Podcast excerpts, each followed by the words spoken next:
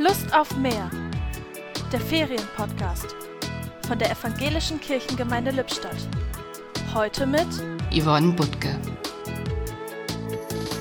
Wenn ich das nächste Mal oben an der Nordsee bin, dann mache ich auf jeden Fall eine Wattwanderung. Denn das Watt ist genauso faszinierend wie das Meer.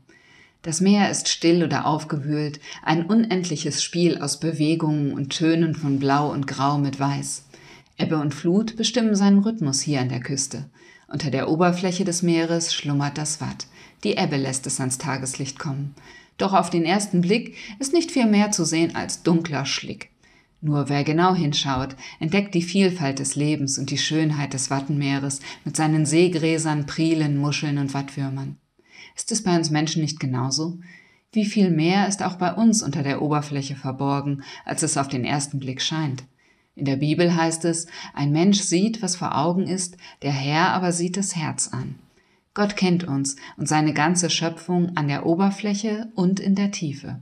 In diesem Urlaub möchte ich auf Gottes Spuren wandeln und mich nicht mit dem Offensichtlichen zufrieden geben. Ich habe Lust auf mehr.